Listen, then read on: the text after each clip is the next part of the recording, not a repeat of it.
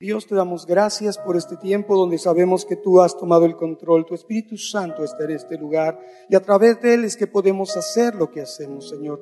Te pedimos que tomes eh, el corazón de cada uno, lo prepares para recibir una semilla, que sea eh, semilla que prospere, que dé fruto y fruto que permanezca en cada uno de nosotros. Señor, bendecimos tu palabra, bendecimos tu nombre y te invocamos para que estés con nosotros. Gracias, Señor, en el nombre de Jesús. Amén y amén. Mira, hermanos, pues los minutos que tenemos, vamos, los quiero invitar a hacer alguna reflexión acerca del matrimonio. ¿Qué es el matrimonio? ¿Qué es lo que Dios tiene planes de matrimonio? Nadie puede dar una, vamos a decirlo así, una eh, definición clara, porque decía el pastor hace un momento eh, que cada quien habla de la feria como le va, ¿verdad? Si yo dijera matrimonios felices, a lo mejor levantan la mano 100 matrimonios no tan felices la levantan 200, ¿verdad? O viceversa. Depende cómo les haya ido en la feria. Pero mire, eh, leyendo un libro, un, hombre de Dios, un pastor, un hombre de testimonio a nivel internacional, un hombre importante, escritor de libros, pastor, reitero, decía, en su ministerio, en su desarrollo, él se casó y dijo, quiero escribir un libro sobre el matrimonio. Dios le di, yo le daba palabra y, y, palabra sólida. Entonces, llegó a los 10 años de matrimonio y dijo, voy a escribir un libro. Pero que creen, los problemas y las tensiones que había vivido durante esos 10 años lo hicieron sentirse incapaz de escribir el libro. Entonces decidió esperar otros 10 años. 20 años dijo, voy a escribir un libro del matrimonio. Y de nueva cuenta, haciendo un análisis de su matrimonio, dijo, no estoy preparado para escribirlo. Pasaron otros 10 años, 30 años, y dijo, voy a escribir un libro sobre el matrimonio. Y evaluó y dijo, no me siento solvente todavía. Y llegaron los 40 años de matrimonio, hermanos, se le estaba yendo la vida ya. Y dijo, es el tiempo. A pesar de las tensiones y problemas, reconoció, es de Dios el matrimonio, puesto que nosotros nunca tendremos el control y entonces escribió su libro. Este libro es muy hermoso, no vengo a publicitarlo, pero me interesó mucho esto. Cuando tú piensas que tienes el control de las cosas, es exactamente cuando no lo tienes, porque lo haces en tus fuerzas. El matrimonio no es para que lo hagamos en nuestras fuerzas, es para que lo vivamos de acuerdo a la voluntad de Dios. Es más, eh, ampliando esa visión del matrimonio, debemos entender que el matrimonio es más que el amor del uno por el otro. Sí, hermano, tu matrimonio no está sustentado por el amor, ni está sustentado por el gusto de quien está contigo. Representa el amor fiel al pacto entre Cristo y su pueblo, que alcanzó su punto culminante cuando Cristo murió por su iglesia en la cruz. Eso es lo que representa el misterio del matrimonio. Esto eleva en gran manera su valor y hace ver la infinita gracia de Dios, que la gracia es un favor inmerecido hacia nosotros, de tal manera que entonces el matrimonio, en nuestra visión, debe de ocupar el correcto lugar, aunque como hombres no lo podemos entender. Y mira, Efesios 5:25 nos da pauta para entender un poco acerca de ello. Efesios 5:25 dice, si lo tenemos, Maridos, te habla a ti y a mí, hombre, amen a sus mujeres, así como Cristo amó a la iglesia. Escrituralmente estoy respaldando lo que te digo. El matrimonio no es el amor entre ustedes, es la representación del amor fiel de Cristo por su iglesia. Dice, así como Cristo amó a la iglesia y se entregó a sí mismo por ella para santificarla. Démosle la dimensión correcta al matrimonio, hermanos. Tú podrás vivir toda tu experiencia de matrimonio, podemos vivirla, pero sabes, todo eso es pasajero. Es decir, el romance, el generar el amor en nosotros, aún el sexo, que es el regalo de bodas de Dios en el matrimonio, la procreación, los hijos, ¿sabes? Esos son regalos temporales en el matrimonio y no están garantizados de ninguna manera para nadie, ni tampoco son parte de la vida eterna. Solo lo único que vale es el pensamiento. Aceptémonos mutuamente para glorificar a Dios. Ese es el propósito del matrimonio. Si lo queremos hacer en nuestra mentalidad, no lo vamos a lograr. Yo te preguntaría ahorita, matrimonios, ¿puedes agradecer a Dios por tu cónyuge tal como la ves al lado de ti? ¿Puedes agradecer a Dios por ella, por él? Bueno, en fe, hermano, dale gracias a Dios por ella, ¿verdad? Puedes pedirle a Dios ahora que has visto este testimonio y que probablemente quieras participar y al final tendremos solicitudes para que te puedas inscribir. Puedes pedirle que el Señor sea el que establezca verdaderamente tu matrimonio, que lo confirme, lo santifique y lo preserve. ¿Alguien puede hacer esa osada oración? ¿Alguien puede pedirlo con fe? O quizás ya estés en el punto que digas, Señor, ilumínala o ilumínalo o mejor, elimínalo o elimínala. ¿Verdad? Que dices, ya no puedo más, ya no quiero hacer más. Mira, decía nuestro pastor y confirma la palabra, Dios en su pensamiento cuando creó al hombre dijo, no es bueno que el hombre esté solo. Y se propuso completar su diseño máximo, su diseño central de la creación, que fue el hombre. El hombre, como la corona de la creación, tuvo algo más todavía Dios que pensar en ello. Es decir, creó a un hombre y una mujer, pero en matrimonio. Desde el principio, en el plan y propósito de Dios, estaba el matrimonio. Y solamente Dios pudo hacer un ser. Voltea a ver a tu esposa, hermano. Voltea a verla, voltea a verla. Yo te veo, hermano. Solamente Dios pudo hacer un ser perfectamente compatible, perfectamente especial, perfectamente de mi esencia para mí como hombre. ¿Se lo podemos decir así? Eres la perfección, la esencia mía, hecha mujer y la más bella de todas, ¿verdad? Nosotros, hermano, en su palabra vemos Génesis 2, 18 al 25 es todo el tratado del matrimonio, todo lo que Dios quiere hacer acerca de este. Y dijo efectivamente, no es bueno que el hombre esté solo, le haré ayuda idónea, una ayuda adecuada, una ayuda correcta. Dios no se equivoca en lo que hace. Yo te vuelvo a decir, ve a tu esposa y dile, no, no, no eres un error, eres obra de Dios, ¿verdad? Tu esposa también ten misericordia y ve a tu esposo y dile, no, no eres un error, eres obra de Dios, eres el perfecto que creó Dios para mí, ¿verdad? Y Dios hizo bestias, aves, las puso delante del hombre para que le pusiera nombre, pero dice la palabra, mas para Adán no se halló ayuda idónea. Entonces Dios hizo caer al hombre lo que sabemos en el sueño profundo, y mientras él dormía, retiró una de sus costillas y cerró la carne en su lugar. Y de la costilla que el Señor Dios tomó del hombre, hizo una mujer. Y la trajo al hombre y dijo entonces Adán, esto es ahora hueso de mis huesos, carne de mi carne, y será llamada varona. En un futuro será llamada varona porque procede del varón. Y entonces dice lo siguiente, la base del matrimonio. Por tanto, el hombre dejará a su padre y a su madre y se unirá a su mujer y serán una sola carne. Esta es la base del matrimonio.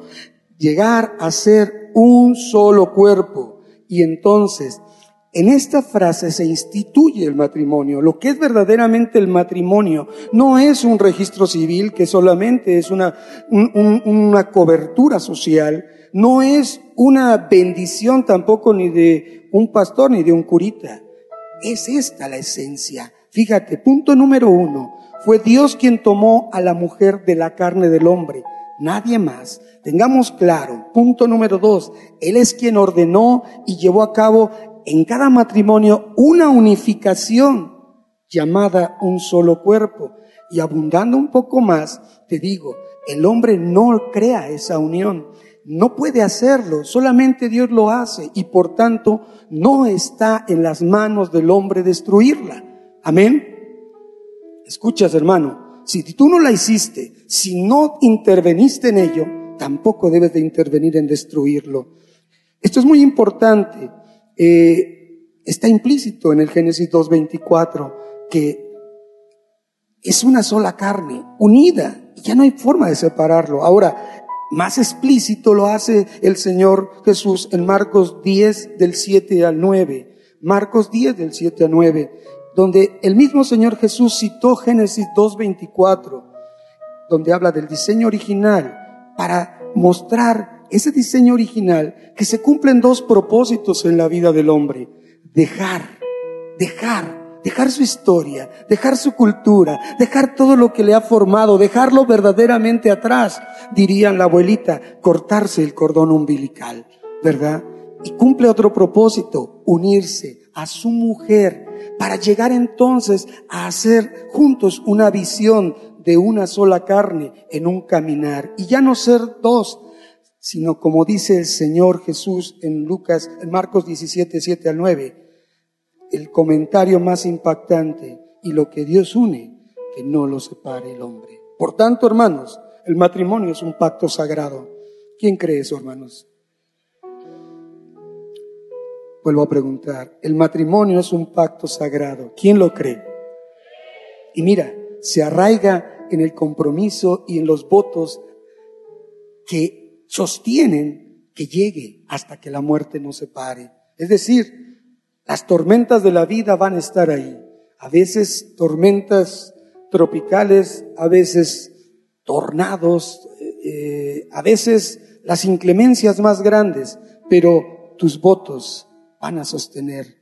También Pablo dice en Efesios 5, 31 al 32, que el matrimonio sigue el modelo del compromiso del pacto de Cristo con su iglesia y da una instrucción muy clara y específica explicando acerca de cómo lo puede hacer, cómo puede hacer que el hombre esté en orden en el matrimonio. Y mira, dice, ame a su mujer como a sí mismo, nada más ame a su mujer como a sí mismo. Hombre, el tip de mis 28 años de casado es, no la entiendas, no la quieras entender, hermano.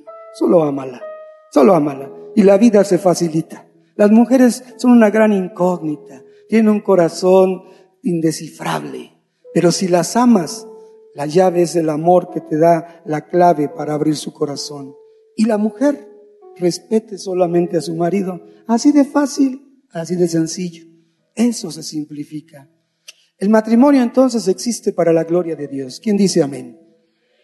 No existe para satisfacerte a ti, hermano. Dios te da regalos temporales mientras dure, ¿verdad? Pero existe para la gloria de Dios porque muestra la relación del pacto de Cristo con su iglesia. Entonces, hermano, permanecer casado, escucha lo que te voy a decir, va a sonar raro. No se trata principalmente de permanecer enamorado. Sí, hermano. El amor, el amor es una decisión, pero el matrimonio no se trata principalmente de eso, sino de guardar el pacto, como lo dice su palabra, hasta que la muerte nos separe. Amén. Es palabra de Dios, es una promesa de la misma clase que Jesús hizo con su novia, murió por ella, la amó hasta la muerte. Y no podemos hacer menos que si el que si dice Pablo que es un misterio el matrimonio, se sustenta en ello, como Cristo amó a su iglesia hasta la muerte, hasta la muerte. Tenemos ese modelo. Y entonces déjame decirte, hermano, que el divorcio no es simplemente el rompimiento del pacto con tu cónyuge. El divorcio implica deshonrar a Dios, deshonrar a Cristo y corromper el pacto. Es tremendo. Pero es la realidad. Dios no preparó al hombre para separarse. Dios dispuso todo para mantenerlo unido hasta la muerte. Sí, pueden haber tiempos difíciles, dolorosos, distanciamiento, como Dios los tiene, los tenemos Dios con nosotros, Dios. Nosotros somos infieles, pero la fidelidad de Dios permanece para siempre.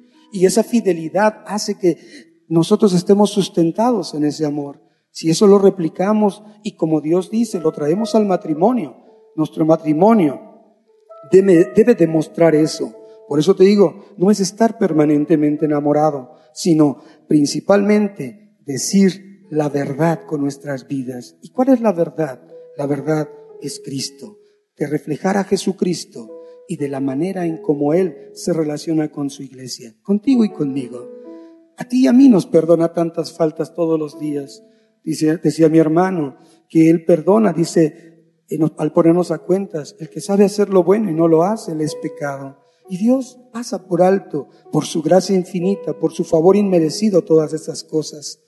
Y dice la palabra, ¿cómo se sustenta esto que, estoy diciendo? Hay dos citas, Mateo 28, 20, donde Él declaró a sus discípulos, yo estaré todos los días de su vida con ustedes hasta el fin.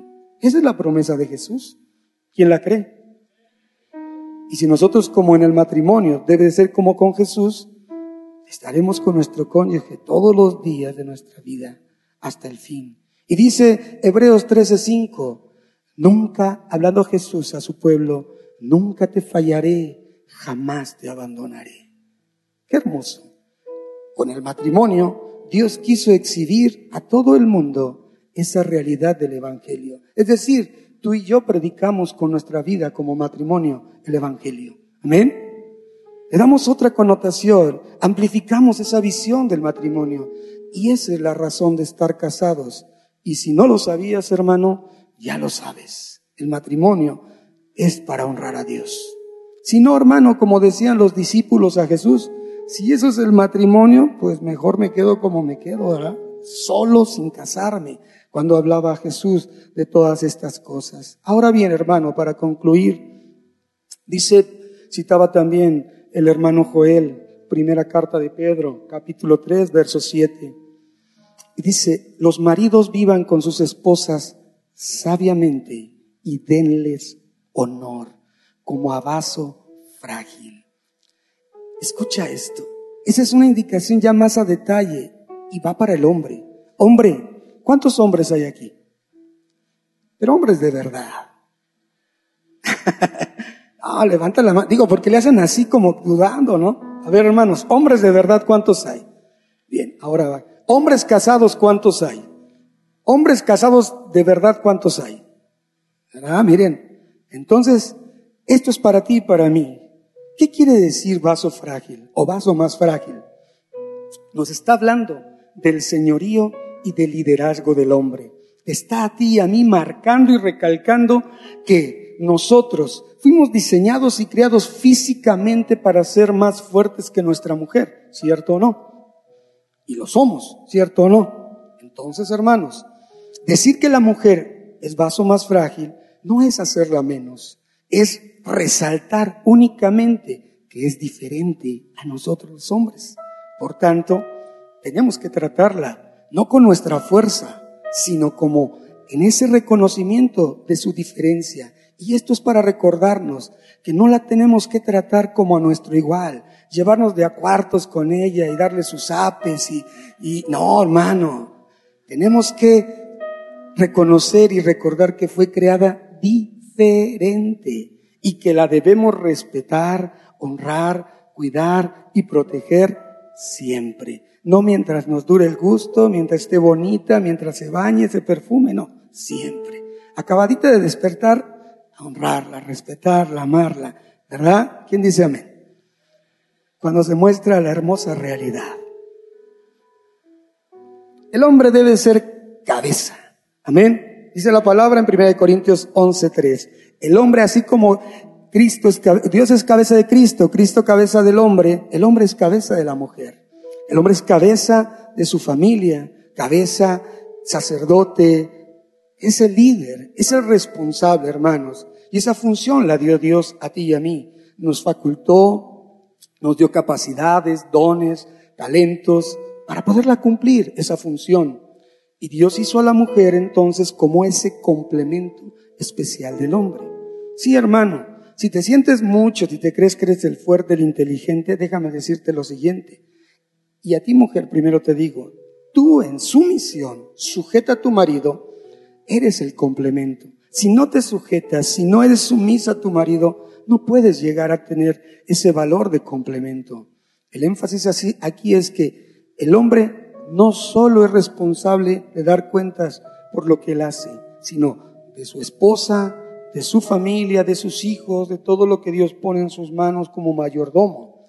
Y tu esposa debes ayudarlo, auxiliarlo y hacer todo lo que esté a tu alcance para capacitarlo. Sí, hermano, las mujeres nos ayudan, nos capacitan para cumplir la función de ser señores de la creación. Porque la corona de la creación, el hombre, fue que Dios puso al hombre para señorear su creación. Pero como el hombre somos medio brutos, hermano, no podíamos, nos desorientamos muy seguido. Y si no tenemos a nuestra esposa que nos ayuda a cumplir esa función, no vamos a estar completos. Ella fue creada específicamente para ayudarnos a cumplir la maravillosa tarea de señorear la creación del Señor. ¿Quién dice amén, hermanos? ¿Quién le da gracias a Dios por su ayuda, su complemento? Las mujeres cállense. Dije hombres. ¿Quién le da gracias a Dios por su ayuda e idónea? Por su complemento. Quien te ayuda en tu incapacidad de hacer lo que Dios te mandó hacer. Bien, gloria a Dios. Entonces tenemos que la responsabilidad del hombre es enorme. El 90% de los problemas del matrimonio, si no es que más, siempre es por nosotros los hombres. Yo les digo luego en los, en los cursos de matrimonios a los hermanos, ¿qué te dio? Hermano, está la pareja ahí. Hermano, ¿a quién tienes al lado? Pues algunos dicen, pues a mi esposa, a mi tesorito.